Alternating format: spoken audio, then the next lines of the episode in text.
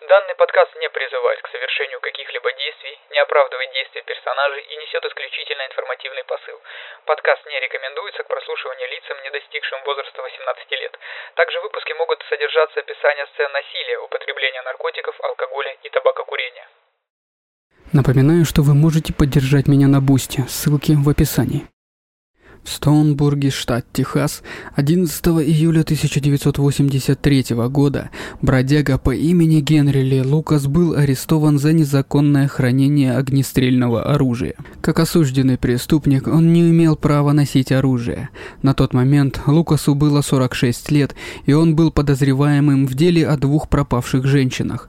Но пока зацепки были не очень надежными, следователи были рады, что смогли посадить его за решетку даже за незначительное правонарушение, потому что решили, что оказавшись под стражей, они смогут заставить его рассказать о женщинах. Он был знаком с 82-летней Кейт Рич, а Бекки Пауэлл, еще одна 15-летняя девушка, была спутницей Лукаса. Свидетели видели его с Кейт в день ее исчезновения. Лукас не был рад тому, что его заперли, особенно потому, что это лишило его кофе и сигарет. Он уже был на грани того, чтобы помочь найти Кейт, но теперь они могут обойтись и без его помощи. Его поместили в маленькую камеру в тюрьме округа Монтегью. Позже Лукус утверждал, возможно лгал, что полиция обращалась с ним плохо, раздевала его, отказывала в сигаретах, держала в некачественной камере и запрещала общаться с адвокатом. Он терпел это в течение четырех дней, а затем решил привлечь внимание. В разговоре с одним из тюремщиков Джо Доном Лукас признался, что совершил несколько плохих поступков. Как бы смягчая вину, он сказал, что пытался пытался получить помощь и потерпел неудачу. Я убивал последние 10 лет, и никто мне не верил. Очевидно, что он был готов говорить, поэтому следователи были уверены, что вскоре у них будет информация, необходимая для завершения этих двух дел. И действительно, они получили ее. И даже больше.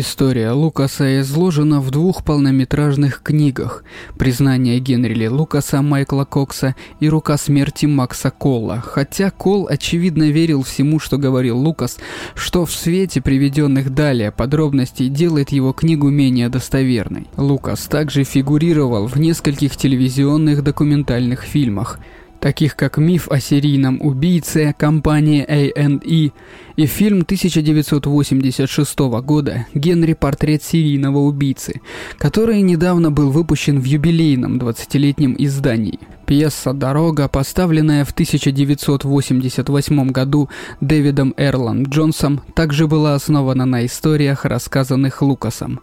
После признания в том, что он убивал, Лукаса обвинили в убийствах Кет Рич и Фриды Бекки Пауэлл. Он предоставил властям множество улик, включая разлагающиеся части тела Бекки. И 21 июня в зале суда округа Монтегью Лукас заявил, что зарезал Кейт Рич – но затем, отказавшись от права на адвоката, он заявил, что занимался сексом с телом, разрезал его на части и сжег в дровяной печи за своей хижиной. «Я убил Кейт Рич», — сказал он в зале суда, полным любопытных полицейских и репортеров. «И, по крайней мере, еще сотню других». Реакцией было ошеломленное молчание. Сто либо этот парень был откровенным лжецом, либо он собирался официально стать самым искусным серийным убийцей в истории Америки. Судья спросил Лукаса, ставил ли ему когда-нибудь диагноз психиатр, и тот ответил, что нет. Он солгал, так как прошел несколько обследований во время пребывания в тюрьме. Тем не менее, он добавил – я знаю, что это ненормально, когда человек идет и убивает девушек только для того, чтобы заняться с ними сексом. Отвечая на следующий вопрос судьи, Лукас заявил, что считает себя компетентным, чтобы предстать перед судом, поэтому ему был предоставлен государственный защитник Дон Максфилд. 22 июня, благодаря статье на первой полосе, Генри Ли Лукас стал известным на всю страну серийным убийцей. У Департамента общественной безопасности Техаса было много нераскрытых дел об убийствах, и оказалось, что Лукас подходит для некоторых из них. Офицеры начали процесс, связавшись с другими юрисдикциями по всему штату, чтобы содействовать проведению интервью между Лукасом и соответствующими сотрудниками правоохранительных органов. Слухи распространились и среди офицеров в других штатах с незакрытыми делами об убийствах, поскольку Лукас уже несколько лет колесил по стране. Его описания могли подойти к их неизвестным, поэтому они получали разрешение на интервью. На самом деле, когда офицер напоминал заключенному, откуда он родом, Лукас часто отвечал «О, да, у меня есть немного дел в вашем районе». Не все ему верили, и сомневавшиеся искали подтверждающие доказательства, но часто казалось, что Лукас с его потрясающей памятью предлагает подробности убийства, которые не были опубликованы в прессе, поэтому его описания оказались правдоподобными. Он также говорил им, что знает, как не оставлять улик, и во многих случаях его признание было единственным, что связывало его с телом. Это затрудняло требование подтверждения. Те офицеры, которые координировали допросы, призывали всех прибывающих детективов следовать тщательному протоколу, но в конечном итоге каждый орган юрисдикции должен был сам решать, признавать ли Лукаса убийцей или нет. Для суда были назначены три психиатра, которые обследовали Лукаса, и хотя был наложен судебный запрет, репортеры стекались в Техас, чтобы попытаться получить хоть что-то, хотя бы слова продавца из бакалей, который подал домовитому преступнику кофе. Его дурная слава расцвела, и несколько телевизионных новостных программ запросили записи интервью. Лукас подписал заявление о конкретных убийствах и предложил описание более 70 преступлений офицерам, которые приходили и запрашивали информацию, и вскоре он раскрыл 7 дел, включая одно, которое стало знаменитым. Он рассказал о женщине, которую убил в 1979 году и выбросил несколькими годами позднее в канализационную трубу у шоссе 35 к северу от Джорджтауна, штат Техас. Когда ее нашли, на ней была только пара оранжевых носков, поэтому полицейские прозвали ее как «оранжевые носки». Лукас не только описал ее и признался в убийстве в своих показаниях, но и привел офицеров прямо к месту, где он ее бросил. В течение нескольких месяцев он рассказывал новые подробности убийств, по которым его еще не допрашивали, включая историю про мужа и жену из одного техасского округа, которые владели винным магазином. Иногда он убивал, чтобы ограбить и затем устранить свидетелей. В других случаях он просто наслаждался мимолетным чувством власти, которое это ему давало – Обычно он быстро убивал девушек или женщин, которых подбирал, потому что предпочитал сексуальный контакт с трупом. Хотя Стивен Эггер, который брал у него интервью, указывает в своей книге, что он был импотентом. «Для меня живая женщина ничего не значит», — сказал он в одном из интервью. Лукас обычно использовал нож или душил их, но он был и сторонником того, чтобы пробовать разные методы, пытаясь не проявлять схем, которые полиция могла бы связать воедино. По данным американского правосудия, он был очень весел по поводу своего ареста и спокойно воспринимал тот факт, что его могут приговорить к смертной казни. Похоже, что пребывание в тюрьме его вполне устраивало, особенно потому, что с ним хорошо общались, и, вероятно, у него была лучшая еда и крыша над головой, чем то, к которой он привык. Он делал все возможное, чтобы сотрудничать, и офицеры в целом находили его доброжелательным. Тем не менее, он оказался хитрецом. 2 августа 1983 года Лукас предстал перед судом по обвинению в убийстве оранжевых носков но 12 августа неожиданно заявил, что невиновен в убийстве Бекки Пауэлл, несмотря на свои первоначальные заявления. В конце сентября он отказался от своего права на судебное разбирательство по делу об убийстве Кейт Рич и признал себя виновным, получив приговор в 75 лет. В следующем месяце его адвокат попросил судью рассмотреть вопрос об отмене подготовленных и записанных на видео показаний Лукаса об убийстве Бекки Пауэлл. На пленке Лукас спокойно описывал, как он убил и расчленил ее, а также вступил в сексуальный контакт с трупом. Поэтому судья решил, что эти материалы могут быть приняты к рассмотрению. Кроме того, было отказано в возможности признать себя невиновным по причине невменяемости. Это оставило защитнику Лукаса мало возможностей, но именно сам Лукас оказался самым большим препятствием для своего защитника. Лукас не только предстал перед судом в ноябре того года, но и давал показания от своего имени и, похоже, надеялся, что его осудят. Его адвокатом был Том Уитлок, который утверждал, что Лукас не собирался убивать Бекки. Выступая на суде, прослезившийся Лукас признался в убийстве девушки, но сказал, что не знает, как это произошло, и очень раскаивается в содеянном. После того, как его признали виновным и приговорили к пожизненному заключению, он поздравил прокурора словами «Вы хорошо поработали, Затем Лука сделал заявление о том, что он не пытался победить, потому что не хотел этого. Ранее он хвастался полиции, что он умный и сможет выкрутиться из любой ситуации, если захочет. Следующее судебное разбирательство будет по делу оранжевых носков, но на этот раз это будет преступление, за которое возможна смертная казнь. Перед этим Лукас снова связался со старым другом и партнером по путешествиям Оттисом Тулом. Если бы не Оттис, он никогда бы не встретил Бекки.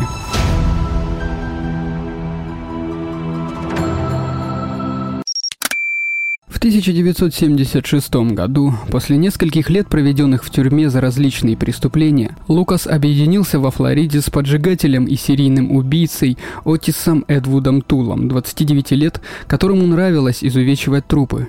Они познакомились, как пишет Дэвид Фрейзер в книге «Убийство 20 века» в Джексонвилле, в приюте на Скид-Роу. Хотя он часто оказывался в тени Лукаса, у Тула была своя жуткая история, и в конце концов, возможно, оказалось, что он был более дегенеративным из них двоих. Он бросил начальную школу с IQ чуть выше умственной отсталости, и предположительно его первый сексуальный опыт произошел в возрасте до 10 лет с его старшей сестрой и соседом геем. Тул родился 5 марта 1947 года в Джексонвилле, штат Флорида. Брошенный отцом-алкоголиком, он рос под опекой матери, которая, по его словам, одевала его как девочку в одежду сестры. Его мать якобы была религиозной фанатичкой, а бабушка Тула была сатанисткой, пишет Майкл Ньютон в энциклопедии серийных убийц и прозвала его ребенком дьявола. Он наблюдал, как она раскапывала могилы в поисках частей тела, чтобы использовать их в своих ритуалах. Уже будучи серийным поджигателем, получая эротическое удовольствие от поджогов и часто сбегая из дома, он совершил свое первое убийство в 14 лет. Странствующий коми-вояжер подцепил его для секса, а когда они оказались в лесу, Тул переехал его на собственной машине. До встречи с Лукасом во Флориде Тул подозревался еще в четырех убийствах по всей стране. Это были перестрелки в Небраске, а также два убийства ножом в Колорадо. Тул был недолго женат, и его жена успела провести с ним всего три дня, прежде чем ушла. В ретроспективе это неудивительно. Отти Стул встретил Генри Ли Лукаса в столовой. Они вместе пошли домой, чтобы заняться сексом, и вскоре стали постоянными любовниками. Очевидно, они распознали друг в друге родственную душу, поэтому с 1978 по 1982 год они путешествовали по стране. Лукас дал интервью, в котором сказал, что ему пришлось заново обучать Тула искусству убийства. Это стало основой для фильма «Генри. Портрет серийного убийцы». Изучив тюремные записи о том, как ловили мужчин, он хотел быть уверенным, что Тул сможет следовать указаниям и избежать обнаружения. Он совершал свои преступления в одном направлении. Я начал поправлять его в способах совершения преступлений, где он оставлял улики. Они путешествовали вместе из одного штата в другой. По сообщениям, 26 штатов и округ Колумбия. И их любимой добычей были женщины, путешествующие автостопом для Лукаса или мужчины для Тула. Лукас говорил, что у него не было никаких чувств ни к кому из тех, кого они подбирали. Он хорошо проводил с ними время, а затем убивал их и выбрасывал на обочину дороги. Однажды он даже проехал два штата с головой жертвы на заднем сидении, прежде чем понял, что оставил ее себе. В это время Тул, по некоторым данным, познакомил Лукаса с культом Рука Смерти, рассказав ему, как они убивают детей для жертвоприношения сатане. Макс Кол описывает, чем они занимались, служа этому культу, якобы научившись использовать изнасилование как средство наказания и убийство как часть общего плана культа. Они обучали таких людей, как Отис и Генри, чтобы те стали машинами для убийства. Однако подтверждения этой истории не было – Поэтому правоохранительные органы отвергли ее как фантазию неудачника, пытающегося казаться более особенным, чем он есть на самом деле. В 1977 году Тул женился на женщине, которая была старше его на 24 года, и настоял на том, чтобы она делила его с Лукасом. Согласно интервью, которое она давала позже, он сказал ей, что не может иметь отношения с женщиной, если не знает, что может получить мужчину, поэтому в следующем году они расстались. История Лукаса не менее грязная и имеет некоторые странные сходства. Генри Ли Лукас родился 23 августа 1936 года в глуши Вирджинии от человека, потерявшего обе ноги в железнодорожной катастрофе, и женщины по имени Виола, наполовину принадлежавшей к племени Чипева которая зарабатывала на жизнь своей маленькой семье проституцией и бутлегерством. По сообщениям, она была злой, когда выпивала. Лукас рассказывал, что она развлекала клиентов на глазах у него, его брата и отца. По некоторым данным, у него было восемь братьев и сестер. Он даже утверждает, в это трудно поверить, что когда он однажды вышел из дома из-за отвращения от происходящего, мать нашла его и избила за то, что он не уследил за ней с клиентом. Он также сказал, что она одевала его как маленькую девочку, что унижала его. Эггер говорит, что сводная сестра утверждала, что у нее есть фотографии Генри с кудряшками и в платье. Психологи, которые позже обследовали Лукаса, указывают, что ненависть к матери была источником его жестокого женоненавистничества. По сообщениям, отец Лукаса однажды вышел на улицу в снег и заболел пневмонией со смертельным исходом. Однажды, когда ему было пять лет, мать ударила его по голове деревянной доской. Он утверждал, что она вырубила его на три дня. В одних источниках говорится об одном дне, в других об 11 часах.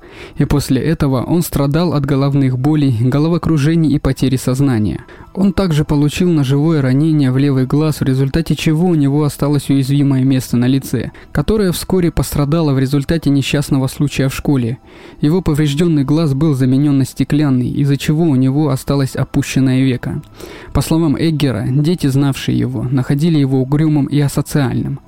Еще одна история, рассказанная Лукасом, заключается в том, что один из любовников его матери увлек его скотоложством с убитыми тушами собак и овец.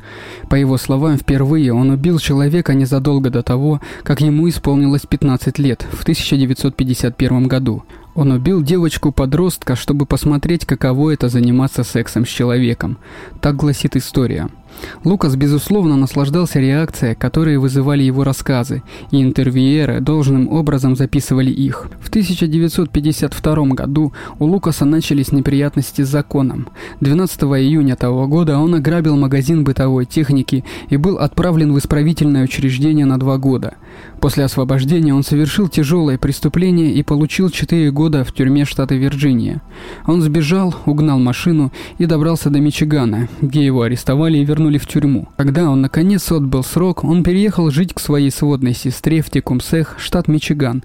Затем его мать приехала навестить его. В то время ей было 74 года. 11 января 1960 года, выпив слишком много, Лукас и его мать поссорились, предположительно из-за женщины, на которой Лукас хотел жениться. Он схватил нож и вонзил его ей в шею.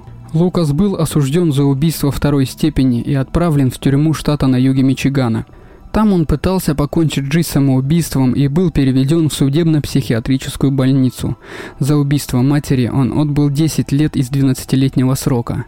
Но как только его выпустили, он получил еще три с половиной года за попытку похищения двух девочек. Выйдя на свободу, он переехал в Пенсильванию и женился в 1975 году, но бросил жену, когда она обвинила его в растлении своих дочерей. Тогда одноглазый убийца начал путешествовать. Во Флориде он познакомился с Тулом, и они вместе отправились в путешествие по стране. На некоторое время к ним приехали осиротевшие племянник и племянница Тула – Фрэнк и Бекки Пауэлл. Лукас начал заниматься сексом с Бекки, когда ей было всего 12 лет, когда они катались по кровати, щекоча друг друга. Казалось, она была готова на все, чтобы быть с ним, и позже он сказал, что полюбил ее. Ему нравилось, что она, казалось, принимала все, что он говорил. Когда в 1981 году умерла мать Тула, он начал пить и принимать наркотики. Примерно в это же время, 27 июля, шестилетний Адам Уолш исчез из торгового центра. 10 августа его голова была найдена в канаве канала Вера-Бич. Позже Тул заявил, что был его убийцей, и это убийство послужило поводом для создания шоу «Самые разыскиваемые в Америке», которое вел отец Адама, Джон Уолш. Лукас забрал Бекки с собой в 1982 году, потому что не хотел, чтобы она была одна. И Тул был так разгневан их предательством, что якобы убил 9 человек в шести различных штатах в течение 13 месяцев. Во Флориде его поймали на поджоге здания и приговорили к 20 годам лишения свободы. Он признался, что устроил около 40 пожаров. Но это не вернуло ему ни бывшую возлюбленную, ни племянницу. Более того, Тул больше никогда не увидит Бекки. Тем временем Лукас скитался по Техасу со своей детской невестой и в конце концов сошелся с Кейт Рич. Однако родственники не взлюбили их и выгнали из дома, говорится в документальном фильме «Американское правосудие». Они нашли новый дом недалеко от Стоунбурга в 50-ческой коммуне, бывшее куриное ранчо, известный как Дом молитвы. Глава группы Рубен Мур был одновременно священником и подрядчиком, поэтому он предоставил Лукасу и Бекки, которые утверждали, что они муж и жена, хижину для проживания. Эггер говорит, что это был трейлер, и нанял Лукаса для выполнения кое-какой работы. Макс Кол указывает, что Лукас покинул Флориду, чтобы избежать подозрения по причастности к убийству школьной учительницы – а также пишет, что новое жилище в Техасе было связано с культом Рука Смерти, в котором Лукас якобы состоял. Кол также описывает Кейт Смит как члена секты, предполагая, что она платила Лукасу за деятельность, связанную с организованной преступностью. Нет никаких оснований полагать, что это все было правдой. Согласно истории, рассказанной Лукасом, Бекки в конце концов устала от условий жизни и захотела вернуться домой. 24 августа 1982 года, на следующий день после дня рождения Лукаса, Бекки рассказала ему, что скучает по своей семье. Но Лукас боялся, что потеряет ее, если они вернутся, поэтому он сопротивлялся. Он также знал, что ему грозит арест за угон грузовика. Но Бекки не сдавалась. Она дулась и плакала, и тогда он наконец сдался и сказал ей, чтобы чтобы она собиралась в дорогу. Поскольку на его машине не было номеров, он решил, что им нужно ехать автостопом, и они доехали до Дентона, штат Техас, к северу от Далласа. Затем Лукас взял упаковку пива и снова попытался убедить Бекки отказаться от этой идеи. Она возразила и дала ему пощечину. Это напомнило Лукасу о его матери. В ответ он убил ее ножом для разделки мяса, воткнув его прямо в грудь. Позднее он сказал, что его разозлило то, что она просто не хотела отвечать за себя. К его ужасу ужасу, она умерла быстро. Она умерла раньше, чем я успел это понять. Затем, прямо на одеяле, которое Бекки расстелила для сна, он изнасиловал труп. Генри считал, что это был лучший секс, который у него когда-либо был с ней. Затем он удалил ей голову, расчленил ее и разрезал туловище на две большие части. Человек, который когда-то был Бекки, теперь лежал там в виде девяти кусков. Их он положил в наволочку, но затем снял ее и просто разбросал по ближайшему полю. Он также выбросил сумочку и небольшой чемодан Бекки. Никто не знал их в этих краях, подумал он, поэтому никто и не мог проследить. Позже он выразил сожаление, так как утверждал, что действительно любил ее. Как только он смыл себя ее кровь, он вернулся в дом молитвы и рассказал Муру и остальным, что Бекки села в грузовик и уехала от него. Через несколько недель он вернулся в это место, чтобы закопать останки в неглубокой яме возле кучи деревьев. Еще через неделю он задумал новое убийство. Примерно через три недели после гибели Бекки, 16 сентября отношения с Кейт Рич испортились. Лукас приехал в Ринголд, где она жила, постучал в ее двери и спросил, не хочет ли она помочь ему в поисках Бекки. Она согласилась, радуясь возможности выбраться из дома. Лукас заехал сначала за пивом. На сиденье машины между ними лежал мясницкий нож.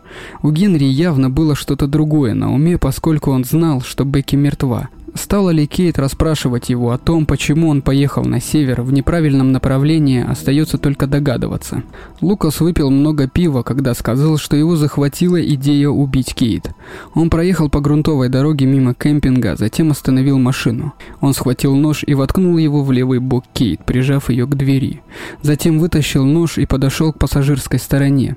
Когда он открыл дверь, Кейт упала на землю. Она была мертва от удара в сердце. Лукас сразу же возбудился, поэтому он оттащил труп вниз по насыпи и снял одежду. Я разделся и трахал ее, пока не кончил. — сказал он рейнджерам. Затем он подтащил ее к большой дренажной трубе у дороги. Он запихнул в нее трупы и одежду так далеко, как только мог, пока не убедился, что ее никто не найдет. На следующий день Лукас покинул дом молитвы и уехал, доехав до Нидлса, Калифорния, прежде чем машина заглохла. Он посчитал, что так и не закончил скейт. Он скрывался в течение месяца, а затем вернулся к месту, где спрятал тело. Генри узнал, что его подозревают в ее исчезновении. Прошел проверку на детекторе лжи, но ему все сошло с рук. Никто его не арестовал. Лукас извлек разлагающиеся останки и положил их в печь в доме молитвы, чтобы сжечь. После его признания следователи отправились на место, где Лукас указал, что убил Кейт, и обнаружили дренажную трубу, разбитые женские очки и пару трусиков. В доме молитвы в дровяной печи они нашли пепел и то, что выглядело как человеческие кости и обгоревшая плоть. В другом месте, где Лукас выбросил пепел, они также нашли фрагменты костей. Лукас также показал им, куда он выбросил сумочку Кейт, точно в то место, где она была найдена несколько месяцев назад. Затем офицеры, включая техасских рейнджеров, отвезли Лукаса в район Дейтона, чтобы попытаться найти останки Бекки. Он пошел прямо к кусту деревьев, где похоронил ее, и указал на несколько мест на земле. Они копали в семи разных местах и нашли одежду, кости, череп и разлагающиеся останки. Подтверждение двух убийств, оба из которых, как оказалось, подтверждали опыт убийства и сокрытия улик, сделало возможность того, что Лукас говорил правду о других, даже о сотне других более вероятной, по крайней мере для некоторых из офицеров. Лукас хотел полностью очистить свою совесть, поэтому после того, как его осудили за убийство Бекки, он написал Отису Тулу письмо на четырех страницах, чтобы сообщить ему о смерти Бекки и попросить ему помочь вспомнить детали убийств, которые они совершали вместе. Он сказал, что пока не упоминал Тула, хотя и упоминал, и предоставит ему самому решать, захочет ли он участвовать в этом деле. На самом деле в полицию Джексонвилля уже обращались по поводу убийств в их районе, совершенных этими двумя неудачниками. Письмо попало к Тулу в тюрьму. Он слышал о признаниях Лукаса и с готовностью поддержал их, добавив свои собственные ужасные подробности. Тул предложил детали, которые, казалось, проясняли около двух десятков убийств в 11 штатах, и согласился, что вместе с Лукасом участвовал в более чем 100 убийствах. В одном тревожном телефонном разговоре, который им разрешили сделать, их первый контакт за два года, Тул призвал Лукаса идти вперед и выкладывать все, если есть преступление, к которому он приложил руку. Также Тул пытался подтолкнуть Лукаса к признанию в каннибализме. В документальном фильме, снятом для программы «Американское правосудие», он цитирует записанный на пленку разговор. Помните, однажды я сказал, что хочу ребрышек. Разве это делает меня каннибалом? Он сказал, что они оба сняли немного мяса с трупов и упомянул, что выпил немного крови, чтобы посмотреть, каков на вкус мужчина-жертва. Лукас ответил. «Я видел тела, разделанные хуже, чем вы когда-либо видели». Отис проигнорировал это односложное замечание и указал, что с соусом барбекю она была похожа на настоящее мясо. Лукас же рассказал, что воздержался от такого поведения, потому что ему не нравится вкус соуса барбекю. Он сказал Тулу, что в них есть дьявол, который заставляет их делать такие вещи, которые большинство людей не делают. «Мы с тобой стали теми, на кого люди смотрят как на животных», заявил Лукас, как цитируется в книге Кокса. Примерно через полчаса они попрощались друг с другом, очевидно получив огромное удовольствие от отвратительного шоу, которое они устроили для правоохранительных органов. Боб Принц из оперативной группы по делу Лукаса заметил эту игру и посчитал, что она снижает доверие к ним. Несмотря на то, что Лукас утверждал, что хочет поступать правильно, он просто получал слишком большое удовольствие от того, что делал. Позже партнеры оказались лицом к лицу, когда Лукаса отвезли в Джексонвилл для беседы с тамошними офицерами, но ничего существенного он не сказал. Тул же простил Лукаса за убийство Бекки, посчитав, что пришло ее время умереть. Благодаря новой информации, предоставленной Лукасом, Тул был приговорен к смертной казни, когда было установлено, что в одном из пожаров, который он устроил, погиб человек. Он получил второй смертный приговор за убийство пожилой женщины, но оба приговоры были заменены на пожизненное заключение.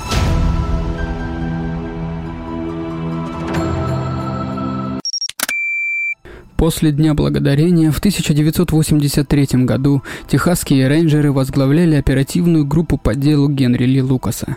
В ходе однодневного мероприятия, организованного 7 декабря Департаментом общественной безопасности Техаса, техасские законники допросили Лукаса в надежде закрыть открытые дела.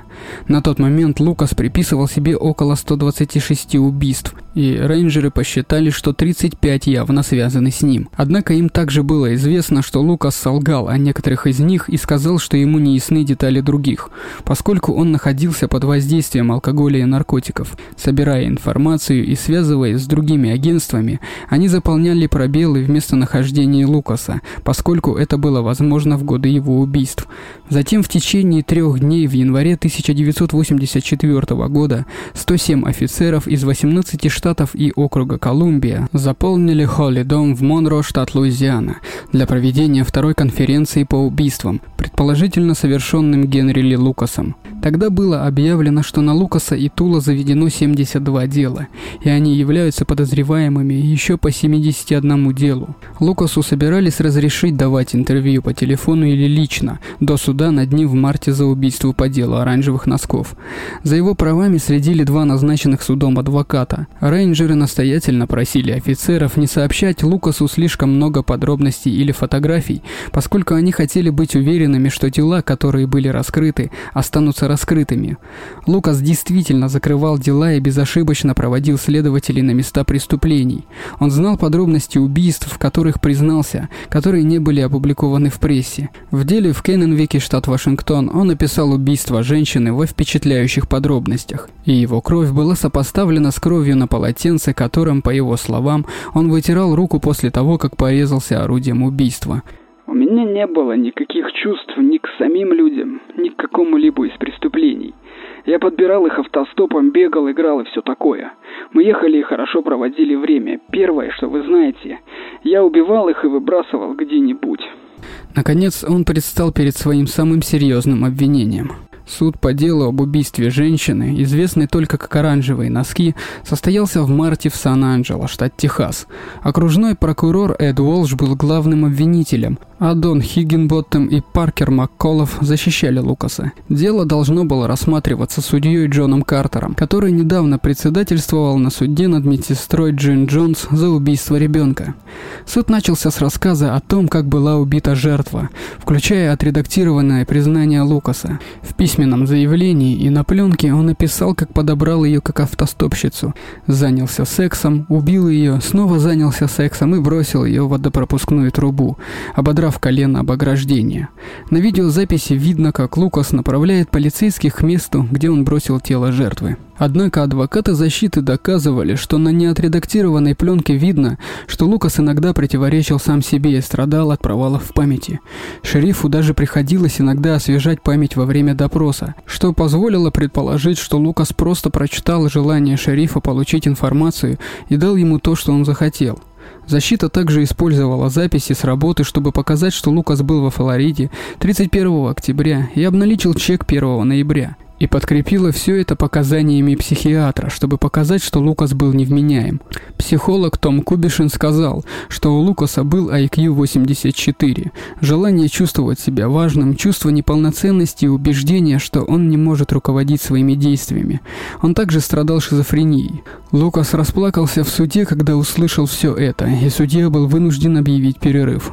В ответ обвинение предоставило доказательства того, что начальник Лукаса мог фиксировать его присутствие на работе, когда его там не было. Они также предоставили свидетельство психиатра о том, что Лукас не был сумасшедшим. Кроме того, на одной из пленок Лукас заявил о 360 убийствах. Мы убивали их всеми способами, кроме яда. И подробно описал, что именно он имел в виду. Несмотря на все усилия защиты и не последнюю роль, в которых сыграл клиент, оказавшийся наиболее полезным для другой стороны, присяжные признали Лукаса виновным и приговорили его к смерти. После этого он выглядел невозмутимым, даже счастливым, как будто он наконец-то стал кем-то важным. Однако не все, кто присутствовал в суде, были согласны с приговором. Казалось, что Лукас узнал основные факты о преступлении только после того, как шериф освежил его память. Это было самое ужасное признание, сказал Хью Эйнсворт, репортер газеты Dallas Times Herald, который решил еще немного покопаться в деле.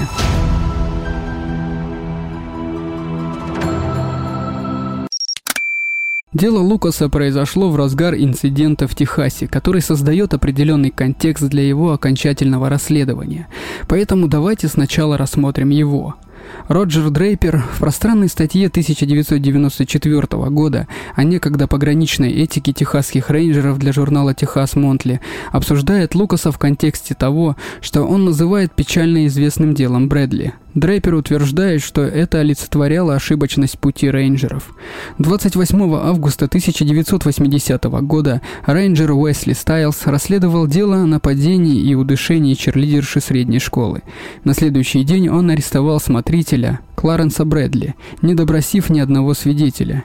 Ему быстро предъявили обвинение в убийстве со смертельным исходом. Позднее присяжные признали его виновным на основании лишь скудных косвенных улик. Однако туннельный подход Стайлза был пересмотрен в 1989 году апелляционным судом по уголовным делам, и судьи пришли к выводу, что он проигнорировал улики, указывающие на других подозреваемых. Он также угрожал главному свидетелю штата и лгал в суде. Брендли, приговоренный к смертной казни, был освобожден. Приговор был отменен, а рейнджеры были опозорены. Макс Кол был одним из техасских рейнджеров, которые взялись за дело Лукаса. Хотя книга Кола «Рука смерти» в целом дискредитирована, поскольку он не только подружился с Лукасом, но и принял все сказанное за чистую монету. Кол даже называл Лукаса членом оперативной группы Лукаса. Тем не менее, это, возможно, лучший доступный отчет о том, что на самом деле говорил Генри. Кол ясно дает понять, что Лукас получал много внимания, камеру строгого режима, хорошую еду и многочисленные поездки в в компании двух техасских рейнджеров. Это мотивация для человека, у которого ничего нет, чтобы продолжать сочинять небылицы. Генри поклонялся сатане и верил в свою ложь, потому что находил оправдание своим фантазиям в служении сатане, пишет Кол. Он считал, что Лукас присоединился к Тулу в так называемом культе Рука Смерти и думал, что написав книгу, он предупредит людей об этой опасной организации. Похоже, он искренне верил, что Генри Ли Лукас помогал в 360 изнасилованиях и убийствах по приказу Руки Смерти, которые якобы была связана с организованной преступностью и практиковала жертвоприношение женщин.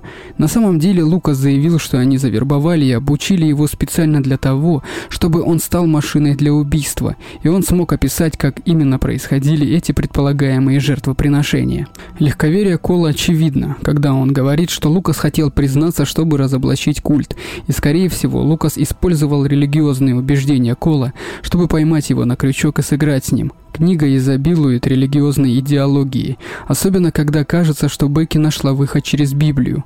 Кол, похоже, любит этот моральный аспект, обыгрывая его при любой возможности. Кроме того, он принимает на веру все, что говорит ему Лукас. Пример Лукас очевидно описал Тула как симпатичного молодого человека, хотя на самом деле Тул ближе к победе в конкурсе на самого домовитого серийного убийцу.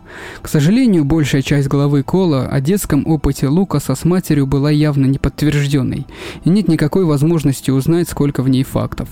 Лукас был зол на свою мать и, скорее всего, исказил историю, чтобы выставить ее как можно более злой. Эту версию подхватили другие авторы, включая психологов и криминологов. Поэтому важно повторить, что в рассказе Лукаса о его детстве мало того, что несет на себе печать подтвержденного факта. Ко всему, о чем пишет Кол, следует относиться с некоторым скептицизмом. Тем более, что он воссоздает это как историю с диалогами и происшествиями, свидетелями которых он никогда не был. Когда число жертв Лукаса возросло до 600 человек в 27 различных штатах и Канаде, по некоторым данным, уровнем, хотя другие называют цифру 360, стало казаться, что он просто был навязчивым исповедником. Он добавил сюда деятельность сатанинского культа, что в то время, казалось, оправдывало его цифры. Но это только усилило подозрение некоторых людей в том, что это все было мистификацией. Фокс описывает, как репортер Хью Эйнсворт, написавший в соавторстве со Стивеном Мишо книгу о Тедди Банди, присутствовал на суде над Лукасом и сомневался. Он провел небольшое расследование и выяснил, что Лукас находился за пределами штата или в тюрьме в то время, когда происходили некоторые из убийств, в которых он признался. Это побудило окружного прокурора округа Макленнон Вика Физела проверить признание Лукаса в двух убийствах в его собственном районе. Очевидно, Лукас написал письмо репортеру Форт Уэрти, в котором предположил, что на самом деле он не несет ответственности за все убийства, о которых он заявлял, а затем родители одной из предполагаемых жертв Лукаса, ознакомившись с его показаниями, решили, что он не был убийцей их дочери. Эйнсворт взял интервью самого Лукаса и написал обширную статью, которая была опубликована 14 апреля 1984 года. Он задал важный вопрос, было ли это все мистификацией. Он считал, что да, и обвинял оперативную группу в том, что она не проследила за уликами, которые могли подорвать доверие к Лукасу. Например, обратил внимание на расстояние между местами преступлений, что делало практически невозможным совершение Лукасом некоторых убийств, близких по времени. Он считал, что информация о многих убийствах была передана Лукасу для того, чтобы закрыть дела. Предположительно, Лукас наконец признал, что в его жизни было всего три убийства – его матери, Бекки и Кейт. Но Лукас рассказал монашке, которая затем сообщила другим репортерам, что он солгал Эйнсворту и на самом деле является чудовищным убийцей, о котором заявлял. Его новообретенная религия заставляла его сказать правду. Офицеры, участвовавшие в расследовании, настаивали, что они не верят всему, что говорит Лукас, но когда он знал ключевые неопубликованные детали и мог их привести прямо на место преступления, это было убедительным доказательством. Он, безусловно, убил гораздо больше, чем троих. Фактически к этому моменту, пишет Кокс, 189 убийств были раскрыты и приписаны ему. 23 апреля он заявил, что единственным человеком, которого он когда-либо убивал, была его мать, да и то случайно. Он смог раскрыть так много убийств, потому что рейнджеры предоставили ему всю необходимую информацию, фотографии, отчеты и даже привели его на место преступления. Он получил возможность выступить в прямом эфире программы «Доброе утро, Америка», чтобы повторить все свои утверждения. По его словам, его решение отказаться от своих показаний было основано на вере в Бога, по той же причине, по которой ранее он признался в стольких убийствах. Эта новость была столь же ошеломляющей, как и его первоначальное признание, и офицеры, участвовавшие в расследовании, быстро мобилизовались, чтобы попытаться собрать воедино хоть какие-то достоинства. В журнале Техас Монтли Дрейпер указывает, что рейнджеры слишком усердствовали в своем желании закрыть открытые дела, поэтому они представили Лукасу некоторые детали, необходимые ему для признания. Они называли это помощью в освежении его памяти, и он полностью использовал это в своих целях. Ему нечего было терять, но он многое приобрел, развлекаясь и чувствуя себя сильным. На самом деле Лукас признался в убийстве в Литл Роке, штат Арканзас, которое уже было раскрыто, что вызывало подозрения у окружного прокурора. То же самое произошло с официальными лицами Западной Вирджинии, когда Лукас заявил о своей причастности к убийству полицейского, смерть которого, как было установлено, была самоубийством.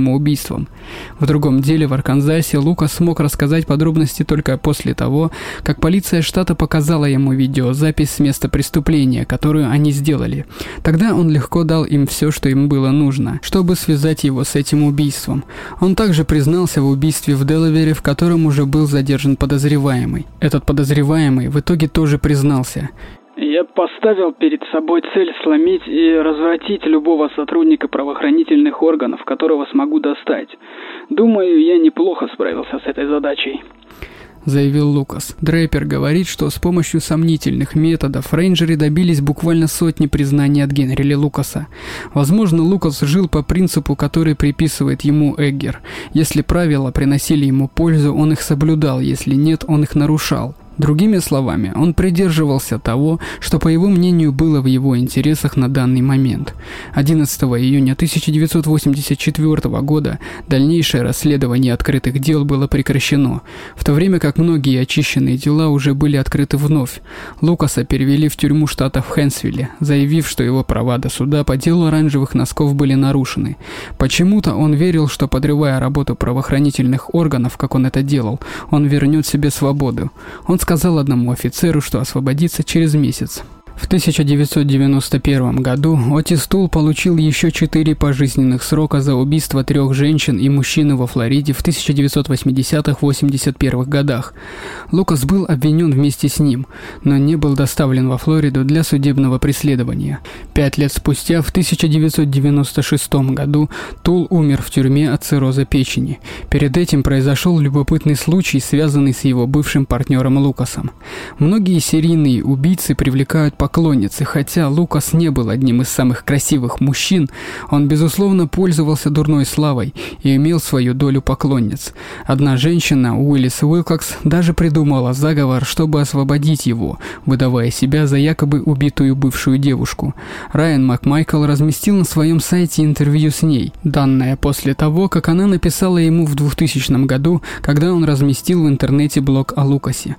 Согласно этой истории, в октябре 1992 1992 года Уилкокс выдавала себя за повзрослевшую Бекки, утверждая, что она еще жива, чтобы избавить его от обвинения в убийстве, хотя на 15 лет была старше, чем была бы Бекки в то время. На самом деле она была матерью и бабушкой, ей было 40 лет, и она жила в Кейп-Джерардо, штат Миссури. Она познакомилась с Лукасом по переписке, прочитав книгу о нем и вскоре навестила его.